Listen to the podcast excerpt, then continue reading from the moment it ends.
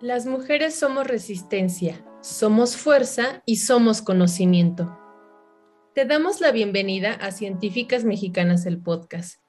Aquí conocemos y nombramos a las mujeres que todos los días cambian la historia de nuestro país a través de la ciencia.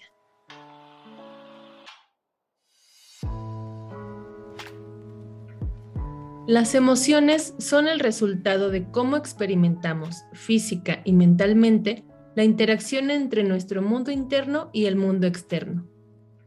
Elsa Punset, escritora y filósofa española. Bienvenidas a la décima cápsula especial del podcast de científicas mexicanas. En esta ocasión platicaremos sobre trastornos psicológicos como la depresión y la ansiedad. Son temas que es necesario hablar teniendo en cuenta que la población de México considera su estado anímico en un 5 dentro de una escala del menos 10 al más 10. Esto de acuerdo con la encuesta nacional de bienestar autorreportado realizada por el INEGI en 2021. Esta encuesta alertó que las mexicanas presentaron un menor balance en sus estados emocionales, positivos y negativos. Así que en esta cápsula abordaremos los trastornos psicológicos desde la visión de la neuropsicología. Tenemos de invitada a una experta en el tema, la doctora Abril Janet Nuche Bricaire, psicóloga, neuropsicóloga infantil y doctora en neurociencias del comportamiento. Bienvenida, Abril. Te agradecemos que estés con nosotras en esta ocasión y nos gustaría empezar por saber ¿Qué es la neuropsicología y cuáles son las funciones de una neuropsicóloga? Hola, mucho gusto y muchas gracias por la invitación. Pues mira, la neuropsicología es una rama de la psicología. Surgió porque los neurólogos, sobre todo después de la Segunda Guerra Mundial, comenzaron a darse cuenta, porque, pues, bueno, había muchos pacientes que tenían las mismas lesiones y este, empezaron a darse cuenta que tenían los mismos trastornos. ¿Qué quería decir esto? Que el cerebro, iba, cada una de las estructuras del cerebro estaba teniendo una función muy, muy específica. Esto ya se sabía, pero no se había logrado demostrar tanto como pues después de tantas lesiones como después de una guerra. Esto se hizo en todo el mundo, pero principalmente Estados Unidos, Rusia, y fue donde se fueron dando cuenta los neurólogos que necesitaban estudiar muchísimo más el funcionamiento del cerebro, pero en vivo, no nada más en, en la célula y bajo el microscopio, sino en el paciente. Y entonces poco a poco también fueron desarrollando maneras de empezar a trabajar y a rehabilitar a estos pacientes. También, por ejemplo, en Canadá se empezaron a hacer cirugías en donde se les quitaban los hipocampos para quitarles o intentar quitarles los ataques de epilepsia, el famosísimo paciente HM. Y entonces ahí se dieron cuenta que si quitaban ambos hipocampos, le quitaban al paciente la capacidad completa del aprendizaje. No de lo que ya había aprendido antes, sino la capacidad de aprender cosas nuevas. Entonces la doctora Brenda Milner ahí empezó a estudiar todo lo relacionado a la memoria y el hipocampo. Y así, por todo el mundo se fueron estudiando, vamos, cómo cada una de las estructuras cerebrales empezaba empezábamos a ver que tenía una función en particular y obviamente integradas tenían funciones muchísimo más complejas cada vez. Entonces, ¿qué es la neuropsicología en este momento? Es la rama que estudia eh, los procesos de las funciones psicológicas superiores, la memoria, el lenguaje, la atención y la cognición en general. ¿Qué hace una, el, ¿qué, hace una, neuropsicóloga? Bueno, por un lado están las personas que investigan, que hacen investigación básica o clínica y aplicada, tanto con, puede ser animales, puede ser incluso computadoras o puede ser eh, directamente con pacientes o las personas que ya se dedican en la clínica a ver a los pacientes, a diagnosticarlos y a generar tratamientos para eh, ayudarles a mejorar sus funciones cognitivas. Esto, claro, dependiendo del trastorno que tengan. Oye, está súper interesante lo que nos estás comentando. No tenía idea de cómo funcionaba y me parece impresionante cómo el cerebro y los procesos mentales se pueden abordar desde distintos ámbitos. Y en este caso, bueno, el, el tema que queremos tratar hoy contigo es justo cómo se abordan los trastornos psicológicos desde la neuropsicología y saber si existe alguna diferenciación con la manera de tratarlo desde la psiquiatría, que tal vez es como la rama que más conocemos. Bueno, hay siempre que diferenciar lo que hace un psicólogo clínico de lo que hace un neuropsicólogo. Nosotros nos dedicamos a ver y a valorar la parte de la cognición, los procesos de memoria, atención y comprensión del lenguaje, de fluidez verbal, de control de impulsos, de funciones ejecutivas. Y en este sentido, lo que hacemos, bueno, más bien, los trastornos, tanto la ansiedad como la depresión, lo que suelen eh, hacer o uno de sus tantos síntomas es afectar a la función cognitiva. Y en este sentido es cuando entramos nosotros al quite. Porque antes de eso, pues tiene que haber un psicólogo clínico que nos eche la mano a darles herramientas a los pacientes para que empiecen a trabajar con sus crisis, para que reconozcan cuál es la ansiedad normal, cuál es la ansiedad eh, patológica, para que empiecen también a reconocer y a regular sus propias emociones. Pero cuando nosotros nos damos cuenta que esto está teniendo déficit ya a nivel de atención, de memoria y demás, entonces entramos nosotros. Sobre todo, entramos cuando necesitamos diferenciar entre si esto es un trastorno neurológico o un trastorno psiquiátrico. Y ahí es donde nos diferenciamos de tanto de la neuropsicología como de la psiquiatría. Porque nosotros justamente ayudamos a hacer ese diagnóstico. Ayudamos para saber si este problema está relacionado o va incluso en comorbilidad con un déficit de atención, o bueno, en, personas más, más grandes, más adultas, con, por ejemplo, un problema ya demencial eh, o un eh, deterioro cognitivo, o si estamos hablando incluso, por ejemplo, de algún trastorno del espectro autista o de algún trastorno obsesivo compulsivo. Es decir, nosotros ayudamos al diagnóstico a partir de las evaluaciones neuropsicológicas. Vemos si hay algún déficit cognitivo que necesite ser tratado por un neurólogo o por un psiquiatra o identificamos que esto simplemente, bueno, ni tan simple, pero bueno, identificamos que esto tenga que ser tratado por un psicólogo clínico para regular simplemente las emociones. Cuando vemos que hay un déficit cognitivo, entonces también nosotros ayudamos en esta parte para ayudar a los pacientes a generar mejores estrategias, sobre todo de control de impulsos y de regulación emocional. Esto que nos estás comentando me parece muy importante porque a veces no sabemos con qué profesional acudir ante una situación. Y justamente, bueno, al hablar de depresión y ansiedad, que son temas recurrentes ahora como en la conversación pública, no solo por el efecto que se ha tenido en la pandemia, sino por el interés general en la salud mental, pues nos gustaría saber un poco más acerca de cómo diferenciar estos trastornos desde la neuropsicología, si existen factores fisiológicos que nos predisponen, digámoslo, a tener depresión o ansiedad. Mira, aquí hay una cosa súper interesante, porque nosotros tenemos que reconocer que la ansiedad es un proceso normal, es, es una función adaptativa. Y el cerebro y todo nuestro sistema ha evolucionado precisamente a partir de todos estos sistemas adaptativos. El miedo es algo que nos permite identificar si hay un riesgo en el ambiente. Podemos identificar si un estímulo, llámese víbora o llámese, este, no sé, eh, cualquier, cómo me está tratando otra persona, es decir, puede ser concreto puede ser muy abstracto, nos da permiso, nos da la capacidad de identificar si eso me puede hacer daño o no me puede hacer daño. Y esto empieza a disparar muchas respuestas de alerta. Todas esas respuestas de alerta pues son hormonales. Es decir, es la amígdala, que es una estructura cerebral que está en ambos hemisferios, en realidad son las amígdalas, que están identificando estos, eh, eh, cada uno de estos estímulos y deciden si son peligrosos o no. Si son peligrosos, le van a decir al hipotálamo, hay peligro. Y él entonces va a descargar toda una eh, avalancha de adrenalina, de cortisol, de noradrenalina, etcétera, etcétera, sobre todo el cuerpo. Va a empezar a descargar sobre hipófisis, sobre glándula suprarrenal, sobre tiroides, etcétera, etcétera. Y todas ellas tienen una función. Todas ellas van a hacer que se descargue una eh, respuesta de ansiedad en cada uno de los órganos. Por eso la ansiedad tiene tantas, tantas maneras de manifestarse. Y entonces, bueno, empezamos con eh, el sistema digestivo. Y entonces empieza la gastritis y empieza la colitis porque nuestro cerebro le acaba de decir al estómago, recupera toda la energía que puedas. Entonces empieza a generar un montón de jugo gástrico, pues para ver si hay algo ahí que empezar a desdoblar y que empezar a utilizar. Y si no lo hay, entonces pues va a empezar la irritación.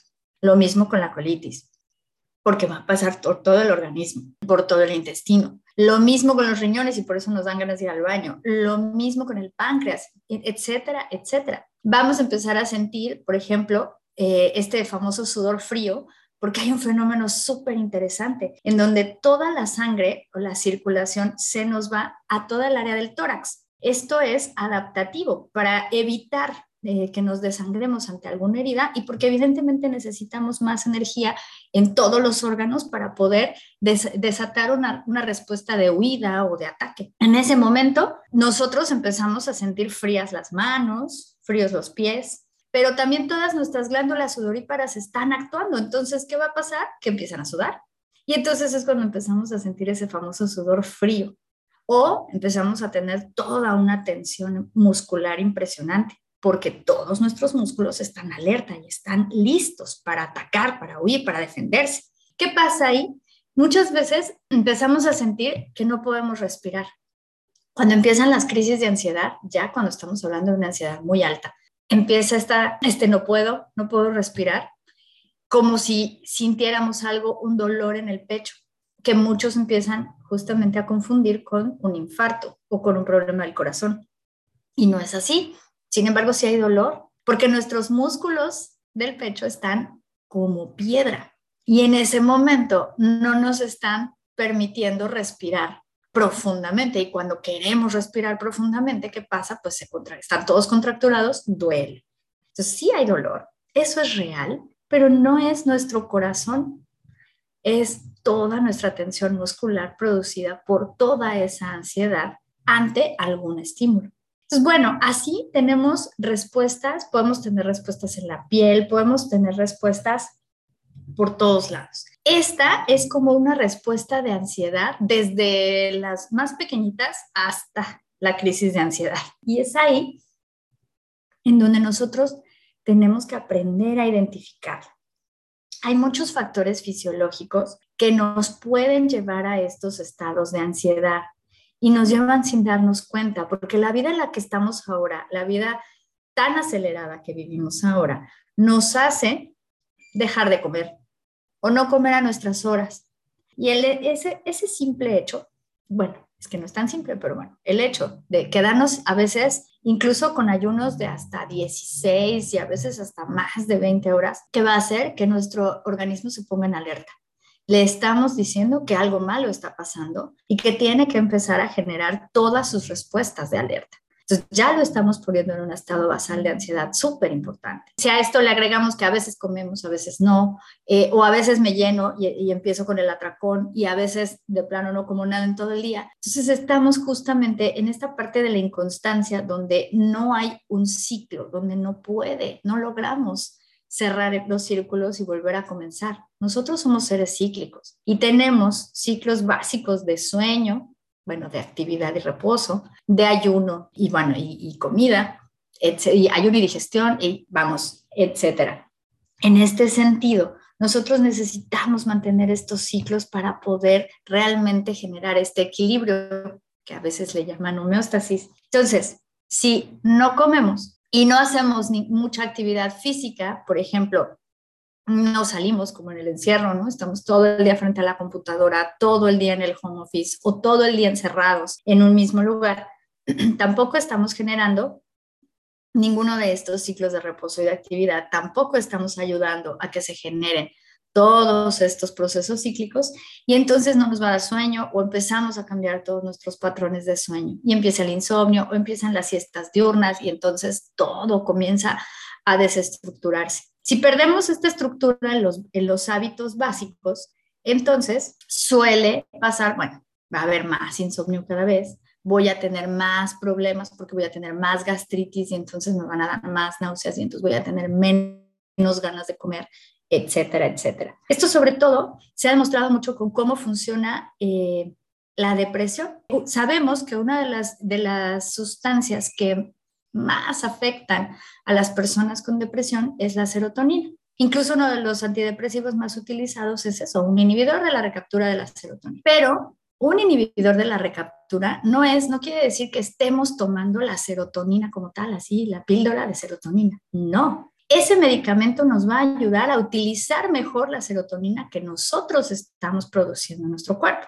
Y resulta que la serotonina se produce a partir de dos eh, aminoácidos principales. Primero, la vitamina D y el triptofano. El triptofano, pues nos lo comemos. Entonces, en la dieta básicamente en todo, pero bueno, hay cosas en donde hay más triptofano, como por ejemplo los lácteos, las verduras, las hojas verdes, el plátano también tiene mucho, las nueces, los cacahuates, todas las semillas, vamos, en la comida. Mientras tengamos una alimentación balanceada, vamos a tener triptofano en nuestra dieta. El, punto aquí es comer. Y luego, eh, la vitamina D se produce a partir del estar en el aire libre y que nos dé la luz del sol. Se produce a partir del sol. Entonces, bueno, del sol en nuestra reacción, eh, en nuestra piel, ¿no? En la reacción que tiene nuestra piel. Entonces, en ese caso, ¿qué necesitamos? Salir al aire libre, dejar de estar tan encerrados, no solamente hacer ejercicio, hacer ejercicio al aire libre, tener actividades fuera de casa, en casa tener todo siempre bien abierto, donde nos dé la luz natural, donde podamos no, tener todas estas eh, ventanas o, bueno, cortinas de blackout en donde son las 12 del día y yo no sé que ya amaneció. No, eso es malísimo. Al contrario, ¿no? tenemos que enterarnos de cuáles son los ciclos naturales del día y de la noche para que nuestro cerebro pueda regularse con ellos. Y entonces pueda comenzar también a regular sus ciclos de producción de neurotransmisión. Ahí hay una fase, una fase bien importante. En el sueño es cuando nosotros producimos todos esos neurotransmisores que nos van a hacer sentirnos bien durante el día. Producimos la serotonina, pero también la dopamina, la noradrenalina, la adrenalina, todos los demás. Entonces, si nosotros no tenemos ese sueño de ocho horas reparador, nos estamos quedando con las primeras cuatro horas nada más o las cinco horas en donde nuestro cerebro básicamente está apagado pero tiene muy, poco, muy pocas fases de sueño humor en donde está produciendo estos neurotransmisores. Ya sabemos que estas fases de sueño humor donde realmente se producen todos ellos es en las segundas cuatro horas de sueño. Y es por esto que es bien importante llegar a las ocho horas de sueño nocturno y de sueño continuo. Entonces, si nosotros andamos durmiendo a ratitos o preferimos dormir en la noche y me desvelo toda la noche estudiando y toda la noche trabajando y quiero dormir dos horas y luego otras dos horas, pues eso a la larga va a empezar a generar todo un, pues todo un desorden en la producción de los neurotransmisores, que a su vez puede empezar a generar todos estos, eh, todas estas respuestas, primero de ansiedad, que poco a poco se van convirtiendo en depresión. Esto que nos estás comentando me parece muy importante porque, mm, bueno, yo no lo había pensado de esta manera, ¿no? Que cómo vamos generando estos estados en la vida cotidiana y de repente, pues sí, escuchas la importancia de regular el sueño, de la alimentación, pero tal vez uno no lo toma con la importancia que debería, ¿no? Y yo creo que todos hemos pasado como por estos momentos de pues de insomnio o de mucho sueño o de dormir mal y que dices, bueno, luego duermes muchas horas y luego otro día duermes pocas o esta intermitencia de la alimentación que también creo que en el ritmo de la vida que llevamos ahora, pues nos pasa a la mayoría de los adultos, ¿no? O sea, un día no comes, un día comes más, un día menos. Entonces, qué importante los factores para, para analizar o para pensar sobre estos trastornos de, de, ansiedad y cómo nos puede ir llevando también a, a, algún trastorno depresivo. Y justo sobre, sobre toda esta, esto nos, que nos has comentado de diferenciar primero, pues la ansiedad severa de, de la ansiedad que es más cotidiana, digámoslo de alguna manera, o mínima, de las reacciones fisiológicas y cómo éstas se implican a nivel emocional. También ¿crees que es posible eh, identificar algunos síntomas de ansiedad y depresión que las personas puedan decir, ah, estoy viendo que tengo esto, tal vez debería acudir con un profesional? Y como que, ¿qué crees que las personas deberían de, de considerar en primera instancia para acudir a un profesional?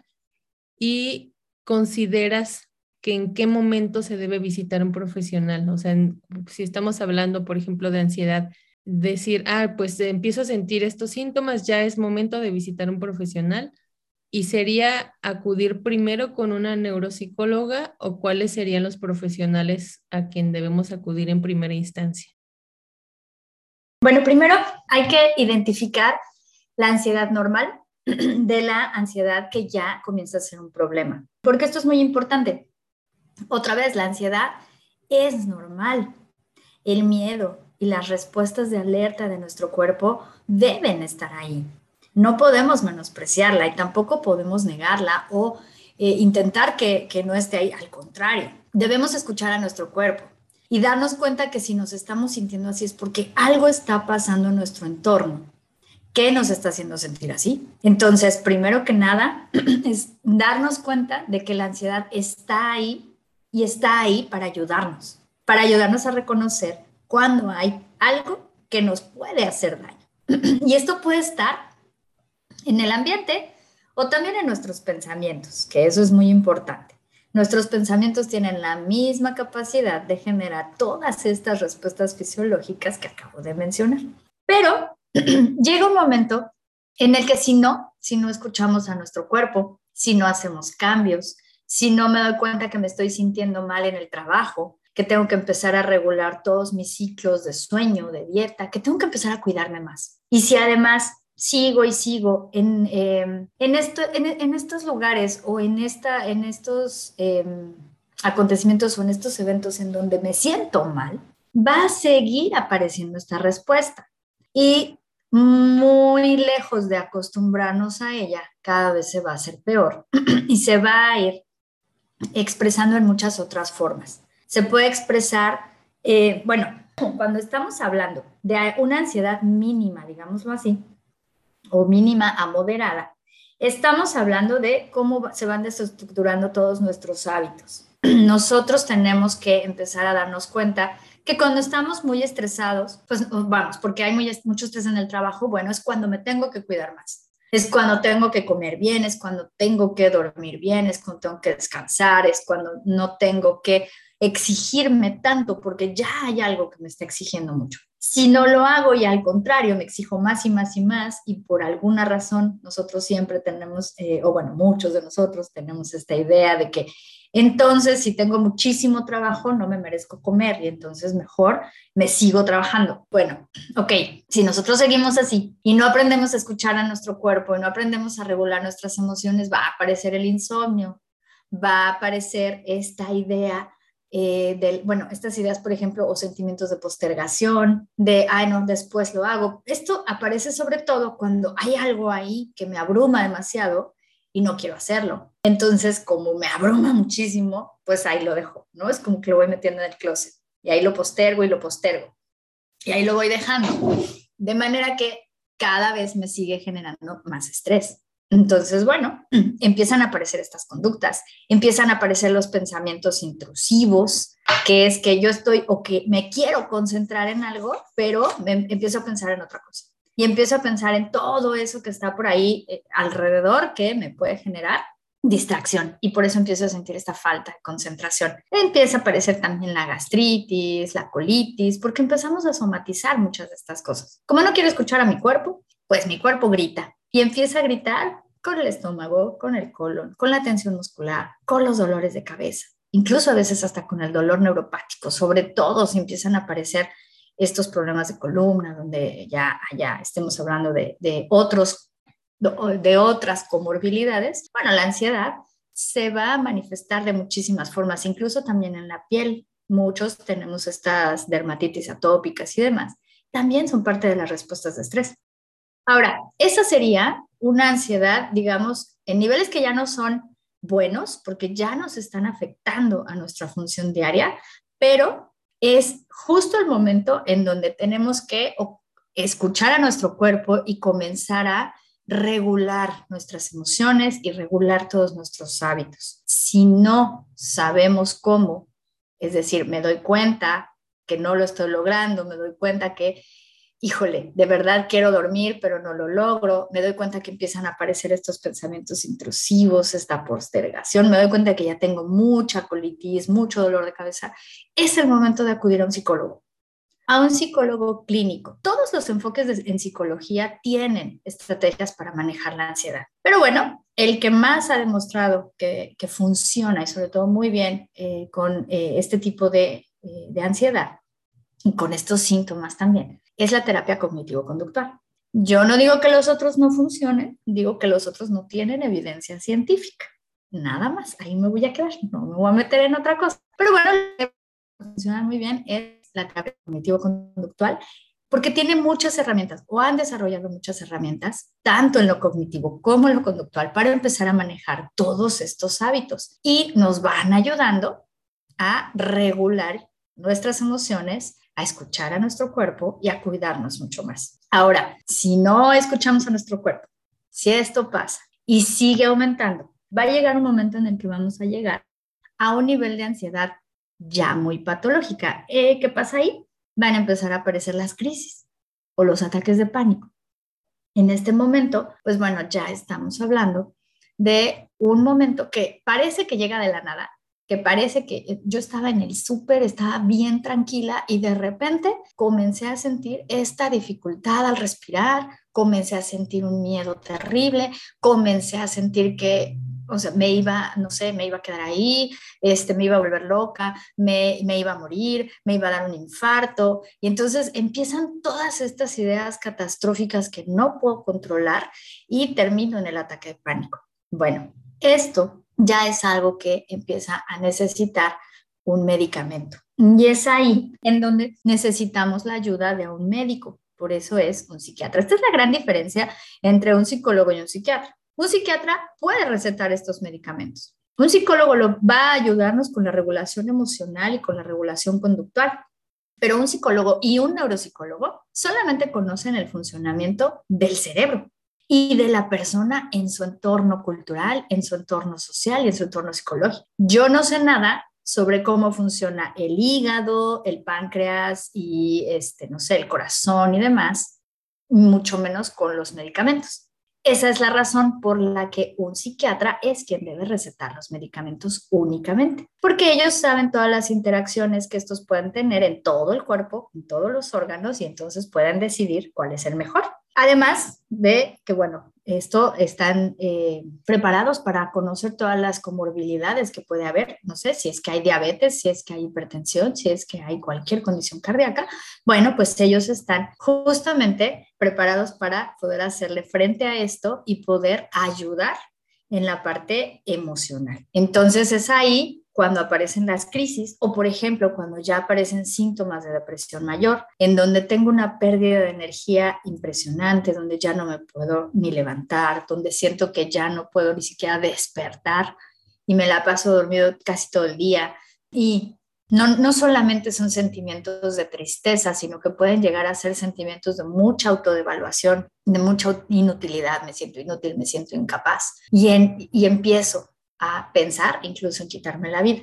Esos son los momentos en los que un medicamento nos puede ayudar muchísimo a controlar todos estos síntomas. Ahí sí es como, son como las, este, es como la artillería pesada, para llegar y trabajar con todos estos síntomas primero que nada, para ayudarnos a eh, no sentirnos con tantas náuseas, no sentirnos con tanto dolor, no sentir eh, bueno, tanta gastritis, tanta tensión muscular, tantos pensamientos catastróficos, no llegar a tener estas crisis y entonces, ahora sí, poder trabajar con el psicólogo en todas estas herramientas eh, de ansiedad que teníamos antes. Ahora, ¿en qué momento aparece el neuropsicólogo?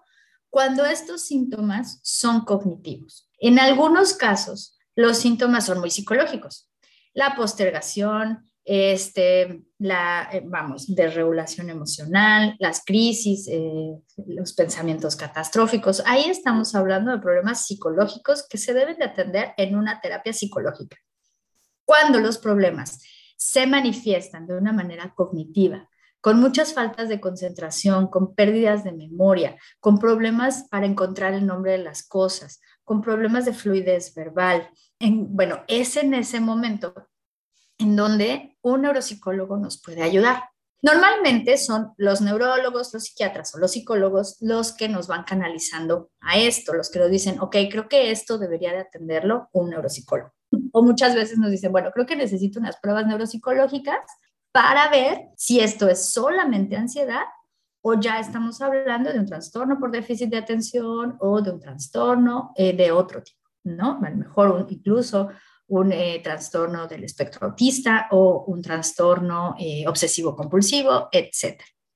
Incluso hemos llegado, bueno, hay un, un síndrome de pseudodemencia por depresión. Esto sobre todo sucede en las personas mayores, en donde la depresión se llega a enmascarar tanto que llega a parecer una demencia. Y entonces, claro, llegan primero con el neurólogo o con el neuropsicólogo, pero cuando nosotros hacemos las pruebas nos damos cuenta que el déficit no es ni tan agudo, ni tan severo, ni corresponde específicamente a algún tipo de demencia, sino que más bien parece que está en el nivel de la depresión. Entonces, bueno, es ahí donde empezamos a trabajar y donde también nosotros empezamos a darles estrategias para generar mejores hábitos, pero también para controlar mejor los impulsos, para tomar mejores decisiones, para ser más flexibles ante las decisiones que están tomando, para tener mejor capacidad de memoria de trabajo y esto les da la capacidad también de sentirse más capaces y de sentirse muchísimo más eficientes. Les damos estrategias de organización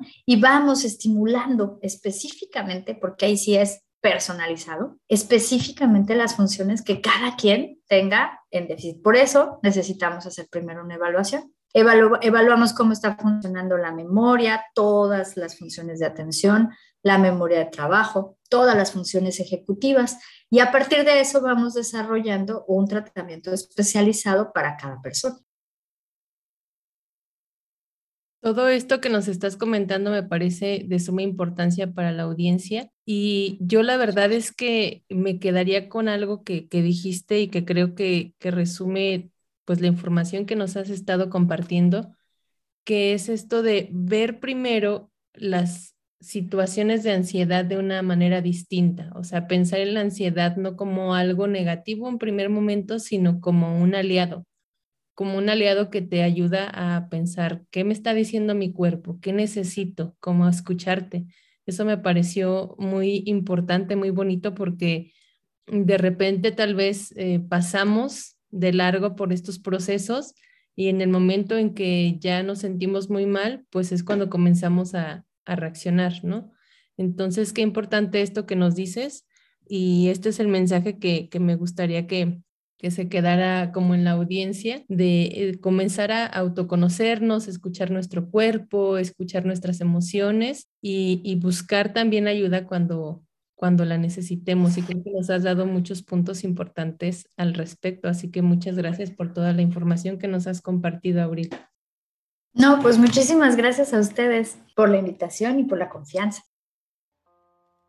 Agradecemos a la doctora Abril Nuche por las respuestas y el importante papel que tiene la neuropsicología en el tratamiento de trastornos psicológicos. Pueden encontrar a la doctora Nuche como especialista en neuropsicología en Cancún. En Instagram pueden encontrarla como arroba T-S-A-K-T-U-U-K-U-L. En Facebook como Neuropsicología en Cancún. Agradecemos a todas nuestras oyentes. No olvides seguirnos en todas las redes de científicas mexicanas para que no te pierdas de ninguna de las noticias y actividades que estaremos compartiendo. En Instagram y Twitter nos puedes encontrar como arroba científicasmx y en Facebook estamos como científicas mexicanas. Si tú también eres científica mexicana, únete a nuestro grupo privado de Facebook. Nos encuentras como Comunidad Científicas Mexicanas. Mi nombre es María Laguna. Fue un gusto estar el día de hoy contigo. El guion de esta cápsula fue realizado por Mónica Ledesma. Agradecemos el trabajo de diseño y difusión de Alejandra Cabrera y Rosy Salgado, así como el trabajo de postproducción hecho por Andrea Cázares. Científicas Mexicanas Podcast es coordinado por Karime Díaz.